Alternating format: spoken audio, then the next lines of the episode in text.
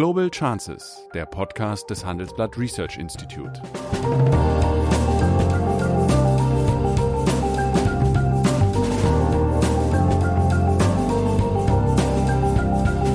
Der ehemalige Außenminister analysiert zusammen mit Professor Bert Rürup die geopolitische Lage, exklusiv für den Chefökonom, den Newsletter von Professor Rürup. Wollen die Republikaner diese radikalisierte Wählerkoalition erhalten, die ja zwar jetzt auch in Georgia knapp den Demokraten unterlegen ist, die aber unfassbar viele Wählerinnen und Wähler mobilisiert hat, mehr als jemals zuvor. Guten Morgen, meine Damen und Herren. Guten Morgen, Sigmar. Guten Morgen und das kann man, glaube ich, noch sagen. Alles Gute fürs neue Jahr. Richtig, es ist das erste Gespräch, was wir dieses Jahr äh, miteinander führen. Und deswegen äh, wünschen wir uns ein gutes neues Jahr, vor allen Dingen, dass wir rauskommen. Drin sind wir, rauskommen ist meistens schwieriger, als es reinkommt. Das ist wahr.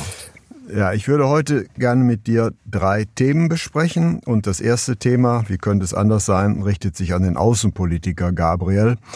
Äh, was ist eigentlich der Hintergrund hinter diesen verzweifelten Versuchen von Donald Trump, ja, jetzt noch die Wahlen anzufechten? Ja, und es hat ja sogar Tote gegeben jetzt äh, am äh, Mittwochabend. Was bezweckt er eigentlich damit? Nämlich die Wahl ist doch eigentlich gelaufen und wie gesagt, er ist, wie gesagt, ja nicht dumm. Was könnte die Meta-Ebene hinter diesem Aktionismus sein? Zum Beispiel die Herrschaft über die Republikanische Partei der Vereinigten Staaten zu behalten. Und das hat er ja gestern gezeigt. Er hat ja gezeigt, dass große Teile der Republikaner diesem Irrsinn, den er da betreibt, sogar noch folgen. Ich meine, äh, es gab kurz bevor da Rechtsradikale das Herz der amerikanischen Demokratie gestürmt haben, gab es eben viele republikanische Abgeordnete und auch ein paar Senatoren, die wieder Anträge gestellt haben, äh, in denen sie das, die Richtigkeit der Wahlen in Frage mhm. gestellt haben. Er hat inzwischen einfach äh, die Koordinaten dieser alten, stolzen, konservativen Partei der USA so schwer nach rechts verschoben, dass er über sie die Kontrolle behalten will.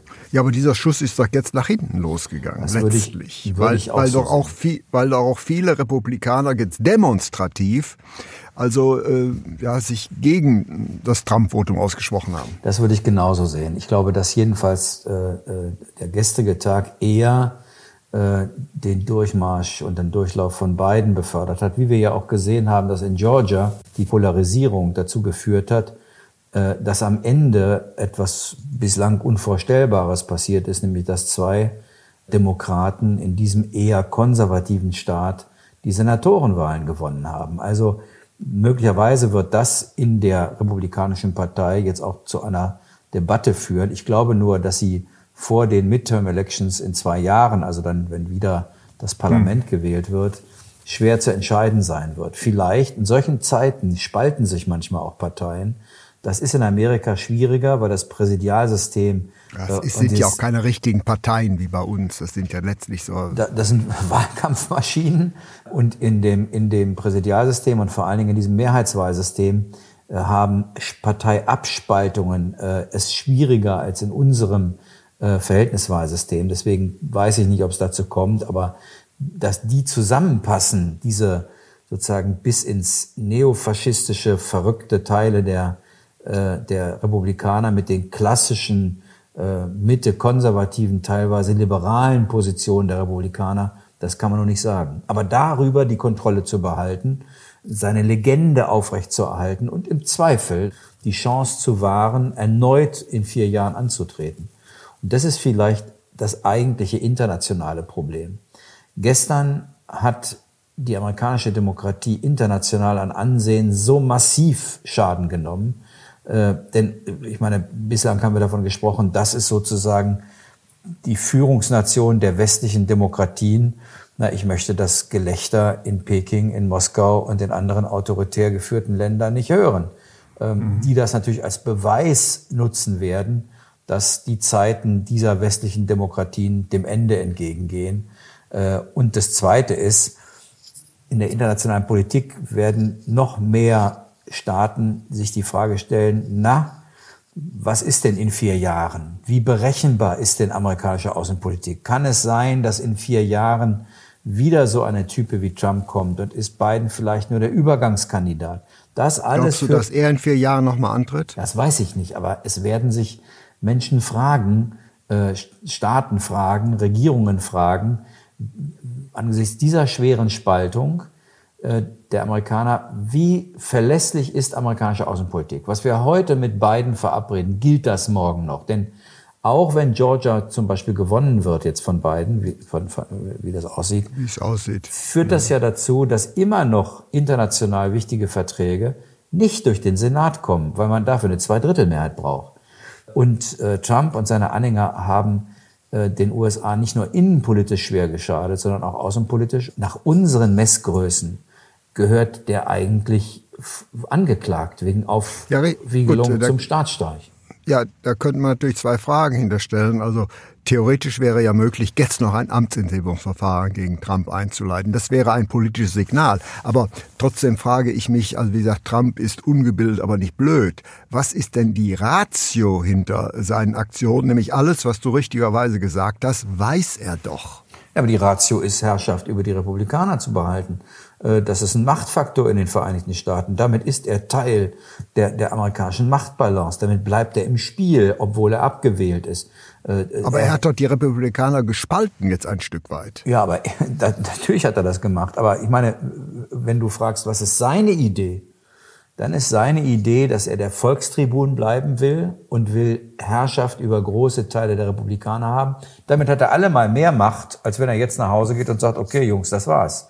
Ähm, wie weit dabei eine Rolle spielt, dass er in den möglichen Gerichtsverfahren, die auf ihn zukommen, aus anderen Gründen, nicht aus denen des gestrigen Tages, er dann noch äh, Unterstützung im Senat und äh, ja auch im Gericht haben will, das mag hinzukommen. Aber ich glaube, erstmal geht es um einen, einen, den Erhalt eines Teilbereichs von Macht in der amerikanischen Politik. Und das ist schon bemerkenswert. Ich meine, wenn man sich das anschaut, da ist es jemandem gelungen, in vier Jahren den inneren Schweinehund dieses Landes zu mobilisieren. Das ist ja gestern, die, der ist ja gestern vor dem Kapitol und im Kapitol sichtbar gewesen. Das schon, also wenn ich daran denke, dass wir es vor ein paar Wochen ein paar wenigen mutigen Bundespolizisten zu verdanken hatten, dass die rechtsradikalen äh, Demonstranten nicht auch ins deutsche Parlament eingedrungen sind, dann gibt's ja für Hochmut wenig wenig Grund. Wir haben ja bei uns erlebt, dass auch eine Demonstration fast den Reichstag erreicht hat und wir ein paar mutige Polizisten hatten, die das verhindert haben. Wenn man sich das mal ein bisschen von außen anschaut, dann muss man ja doch feststellen, dass viele konservative Parteien in der Welt in den letzten Jahrzehnten nach rechts und rechts außen gerückt sind. Die Tories in Großbritannien sind rechte Populisten geworden. Die spanische Partie Popular hat sich nie vom Franco-Erbe getrennt. Die italienischen äh, Konservativen sind im Sumpf von Korruption und Mafia untergegangen. Wir haben im, die, die Republikaner in den USA sind weitgehend zerstört. Eigentlich kann man sagen, Deutschland kann ziemlich stolz äh, auf seine CDU sein, denn denen ist dieses Schicksal vermutlich wegen der Erfahrungen der deutschen Vergangenheit erspart geblieben. Und trotz der Existenz der AfD muss man sagen, äh, leben wir in einem Land, bei dem die Konservativen absolut verlässliche und klare Partner in der Demokratie sind. Das ist in vielen anderen Ländern nicht mehr der Fall. Mhm. Gut, eine letzte Frage noch hierzu. Äh, aber eigentlich hat sich doch jetzt Trump äh, dequalifiziert, noch einmal anzutreten. Das heißt, er wird so eine Art One-Hit-Wonder bleiben, weil sich auch jetzt viele gemäßigte Republikaner dezidiert gegen ihn gestellt haben. Das heißt, äh, eine zweite Kandidatur von Trump schließe ich aus. Wie siehst du das? Ja, die Wahrscheinlichkeit spricht nicht dafür, auch was das Alter angeht, aber äh, meine trotzdem auch wieso? Äh, Biden hat es ja auch geschafft. Das ist genau das Alter. Aber ich, ich habe ich hab große Zweifel äh, wie du. Aber ausgeschlossen ist es nicht. Und es geht politisch eher um die Frage, wollen die Republikaner diese radikalisierte Wählerkoalition erhalten, die ja äh, zwar jetzt auch in Georgia knapp den Demokraten unterlegen ist, die aber unfassbar viele Wählerinnen und Wähler mobilisiert hat, mehr als jemals zuvor ein republikanischer Präsidentschaftskandidat in der jüngeren Geschichte der USA mobilisiert hat. Also die äh, haben zwar immer knapp verloren, gegen Biden mit etwas größeren Verlusten als jetzt in Georgia. Aber natürlich gibt es Parteistrategen bei den Republikanern, die sagen, wie erhalten wir diese radikalisierte Wählerkoalition? Äh, und möglicherweise können wir beim nächsten Mal mit einem anderen Kandidaten äh, die wieder mobilisieren. Und deswegen wird es weniger auf die Frage ankommen, was macht Trump, sondern was wird aus der Grand Old Party? Was wird aus den Republikanern? Was ist ihre Strategie, Wählerinnen und Wählern zusammenzuhalten? Sie sind, wenn sie das machen, aus meiner Sicht mittelfristig auf der Verliererstraße, denn wir haben zum Beispiel jetzt in Georgia gesehen, dass die Vorstädte demokratisch gewählt haben. dort gibt es einfach Veränderungen in der Demografie. Das wird sehr spannend werden, was die, äh, die Republikaner, welche Strategie sie einschlagen. Ja, und von der Demografie sieht es ja so aus, dass die in Anführungsstriche Weißen ja schon faktisch Sketch in einer strukturellen Minderheit sind. wer die Bilder gestern gesehen hat, der hatte den Eindruck, es ist eine weiße Demonstration. Ja, ja. Äh, es, es scheint so zu sein, dass ein Teil der Mobilisierungsfähigkeit von Trump darauf zurückgeht, dass hier die, die Angst der Weißen in die kulturelle Minderheit zu geraten, dass das ein Teil des Mobilisierungsdrucks äh, äh entfaltet hat. Da sind wir uns mal sehr, sehr einig. Nun eine zweite Frage an den ehemaligen SPD-Politiker. Was sagt Sigmar Gabriel dazu, dass äh, ein amtierender Bundesfinanzminister, der gleichzeitig Kanzlerkandidat seiner Partei ist, einen harschen Brief an den ähm, Gesundheitsminister schreibt, der immer noch so als ja Potenzial für doch für eine Kanzlerschaft ähm, äh, gehalten wird hinsichtlich äh, dessen vermeintlichen Versagen in der Impfstoffbestellung. Eigentlich äh, seltsames äh, Vorgehen. Naja, erstmal scheint es ja so zu sein, dass die Bundeskanzlerin der gleichen Meinung ist wie Olaf Scholz. Denn de facto ja, hat sie de facto will, will, will, sie, will sie ihn auch verhindern? Na, de facto, das wahrscheinlich auch, ja, das glaube ich ja. auch. Aber de facto hat sie ähm, äh, jetzt seit der letzten, der letzten Zusammenkunft mit Bund und Ländern die Impfstoffbeschaffung ins Kanzleramt übernommen als Chefaufgabe äh, zusammen mhm. mit ihrem Kanzleramtsminister. Äh, das gab schon mal eine solche Situation, wo in einer großen politischen Frage Merkel das Thema an sich gezogen hat. Das war bei der Flüchtlingsfrage. Mhm. Ich glaube, Angela Merkel weiß, dass ihr, ihr Abgang aus der Politik zusammenfallen kann immer noch mit der Hochphase oder mit der unbewältigten Pandemie. Das würde dann rückblickend das Bild der Kanzlerin stärker prägen als viele ihrer wirklich unbestrittenen Leistungen. Und ich glaube, dem will sie entgehen, ist offensichtlich auch unzufrieden mit der Art und Weise, wie das bisher gelaufen ist und macht das, was sie dann immer tut. Sie lobt den Minister und macht es selber. Ähm, mhm. Äh, und insofern scheint sie die Kritik von Scholz zu teilen. Ob das ein angemessener Umgang ist, dass der Vizekanzler sich zum Briefträger degradiert und sagt, ich habe hier von den Ministerpräsidenten der SPD einen Brief bekommen, den ich Ihnen geben soll, das ist eine Stilfrage. Es gibt genug Institutionen der Regierung, wo man das, das anders machen kann. Können. Im Zweifel hätten es die Parteivorsitzenden der SPD schreiben können. Ähm, das würde ich, wäre ich der Koalitionspartner von Olaf Scholz, sagen wir mal, jetzt nicht als besonders freundlichen Akt interpretieren. Und ein Dreivierteljahr vor der Bundestagswahl wird das zur Folge haben, dass da Leute in der Union sitzen und überlegen, wie können wir uns denn für diese Freundlichkeit mal revanchieren. Das mitten in der größten Krise ist nicht besonders klug, würde ich sagen. Es ist vernünftiger, äh, wenn die Bundesregierung mitten in der größten Krise bei allen unterschiedlichen Beurteilungen nach außen gemeinsam agiert und nicht den Eindruck von, äh, von Spielchen betreibt. Aber das ist, wie soll man sagen, das ist eine Geschmacksfrage. Könnte natürlich sein, dass äh, der letzte Grund natürlich ist, Spahn als potenziellen Kanzlerkandidat, der ja immer noch gehandelt wird, also zu verhindern. Oh, das mal in jedem, das, glaube ich, das der, das Ziel war, dann ist das gelungen. Äh, ähm, ja. Aber ich, ich muss allerdings auch eins sagen. Es gab ganz interessante Berichte in den letzten Tagen. Man muss sich bei aller Kritik ja erinnern, die Entscheidungen für die Impfstoffbeschaffung sind zu einem Zeitpunkt gefallen, als noch niemand wusste, gibt es einen wirksamen Impfstoff? Wer wird den entwickeln? Wer wird der oh Erste ja. sein? Also, dass dort die Regierungen unsicher waren. Und ich, ich kann mir ja ungefähr die Schlagzeilen vorstellen, wenn die Bundesregierung damals entschieden hätte, mit äh, ein paar hundert Millionen oder Milliarden auf einen Impfstoff zu setzen, der dann hinterher sich als Flop rausstellt Na, das kann ich mir aber auch vorstellen, wie die, die Überschriften da gelaufen wären. Da wären die ganzen Besserwisser gekommen und hätten gesagt, die schmeißen das Steuergeld zum Fenster raus. Also ein bisschen muss man auch die Kirche im Dorf lassen. Aber äh, dass Angela Merkel dem Spahn das nicht zutraut, das hat sie gezeigt. Und weil sie äh, jemand ist, die äh, sowas äh, galant macht, lobt sie ihn gleichzeitig, während sie ihn entmachtet.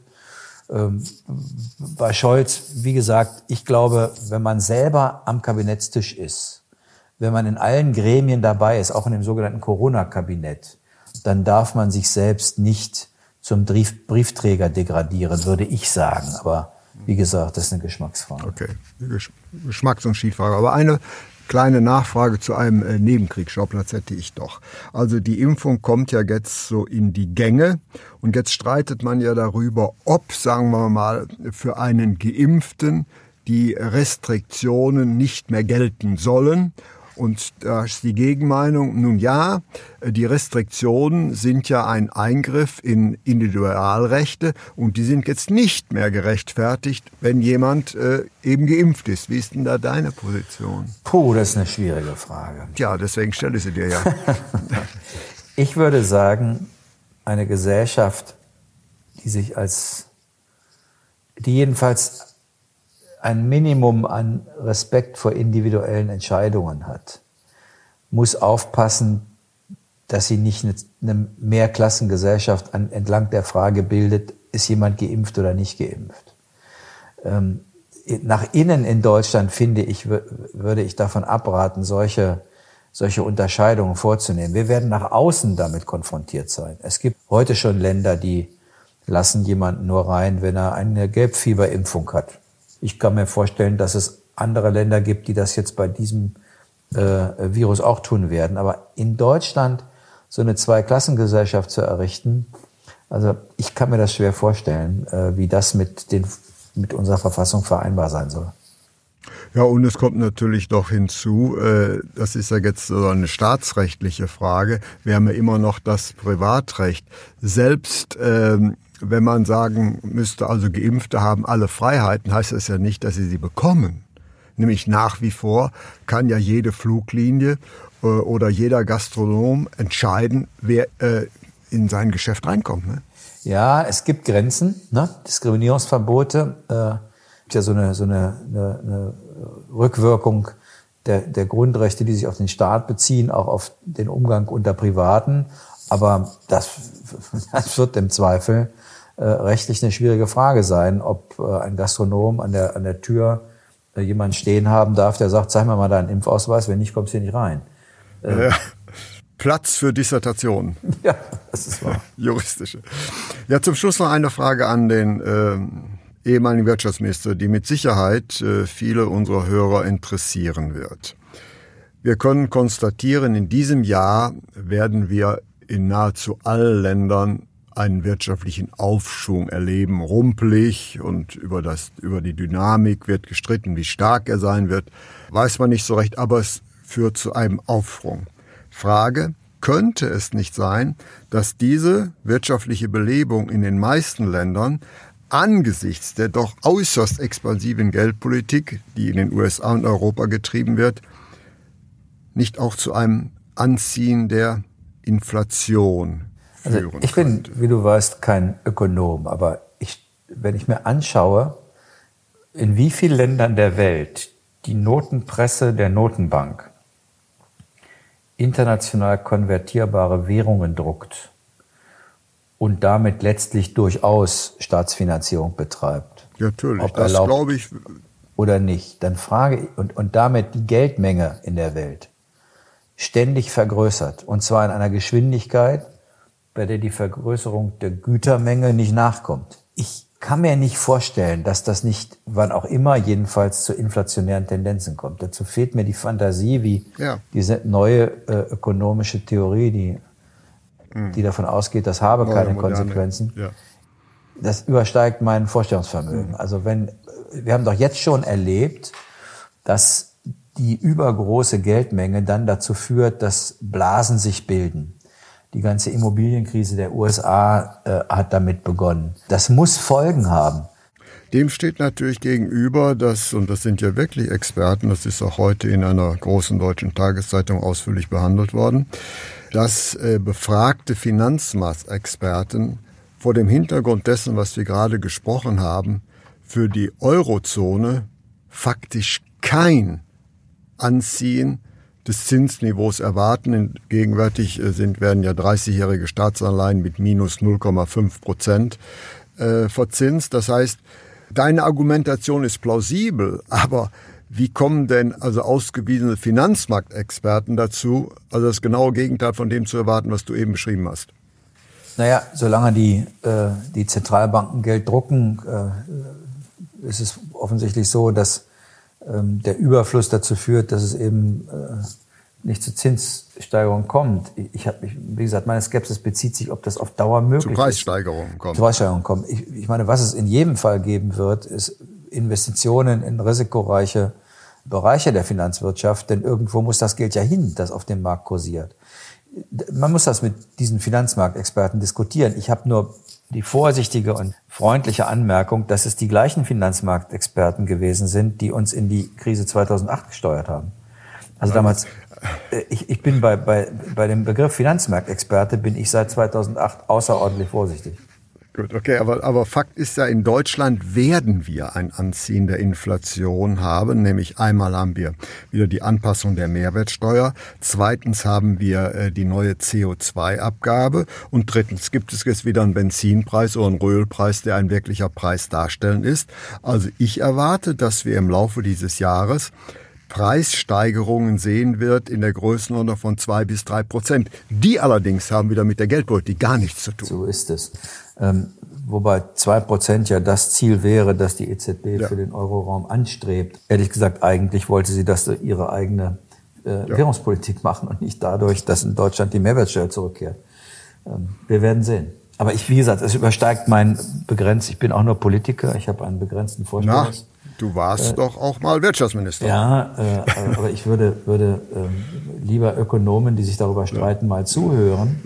Aber bis, bislang übersteigt es meine Vorstellungskraft zu glauben, dass weltweit Notenpressen angeworfen werden, äh, es zu einer unfassbaren Vergrößerung der Geldmenge kommt und das angeblich keine Konsequenz hat.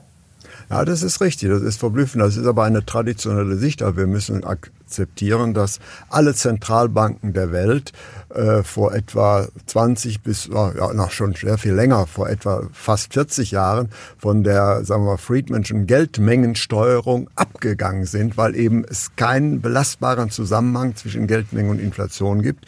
Und hinzu kommt äh, auch, und das ist meines Erachtens das Entscheidende, äh, zu einer wirklichen Inflation kommt es ja, wenn aufgrund eines von mir aus von der Geldmengenexpansion induzierten Preisschubs es zu kräftigen Lohnerhöhungen kommt und sich damit diese Inflation perpetuiert. Das aber wird von den meisten eigentlich nicht mehr erwartet, da also die Preissetzungs- oder Lohnsetzungsmacht der Gewerkschaften aus diversen Gründen marginalisiert worden ist. Ich glaube, dass du bestimmt recht hast. Ich habe dagegen ah, eine. Danke. Ich habe ich, ich hab dagegen eine einfache Küchenempirie, die lautet: Irgendwann wird Quantität zur Qualität. Irgendwann äh, kippt etwas, was sozusagen keine Konsequenzen hat, wenn davon zu viel vorhanden ist, in eine qualitative Veränderung. Ähm, äh, ich, ich, glaube nicht, dass es konsequenzlos bleibt. Aber wie gesagt, das ist äh, Küchenempirie und äh, ich bin gespannt, äh, wie die Ökonomen diese Frage weiter debattieren. Aber das also ist null. Wir werden sie am Ende des Jahres debattieren, wenn wir bei uns so eine kleinere Preiserhöhung gehabt haben, ja. die dann natürlich mit Sicherheit nicht als, äh, sagen wir mal, Inflation bezeichnet wird, sondern möglicherweise als Teuerung, die von der Angebotsseite herkommt. Alles Gute. Auf jeden Fall, auf jeden Fall bedanke ich mich herzlich. Das war Global Chances mit Sigmar Gabriel, der Podcast des Handelsblatt Research Institute.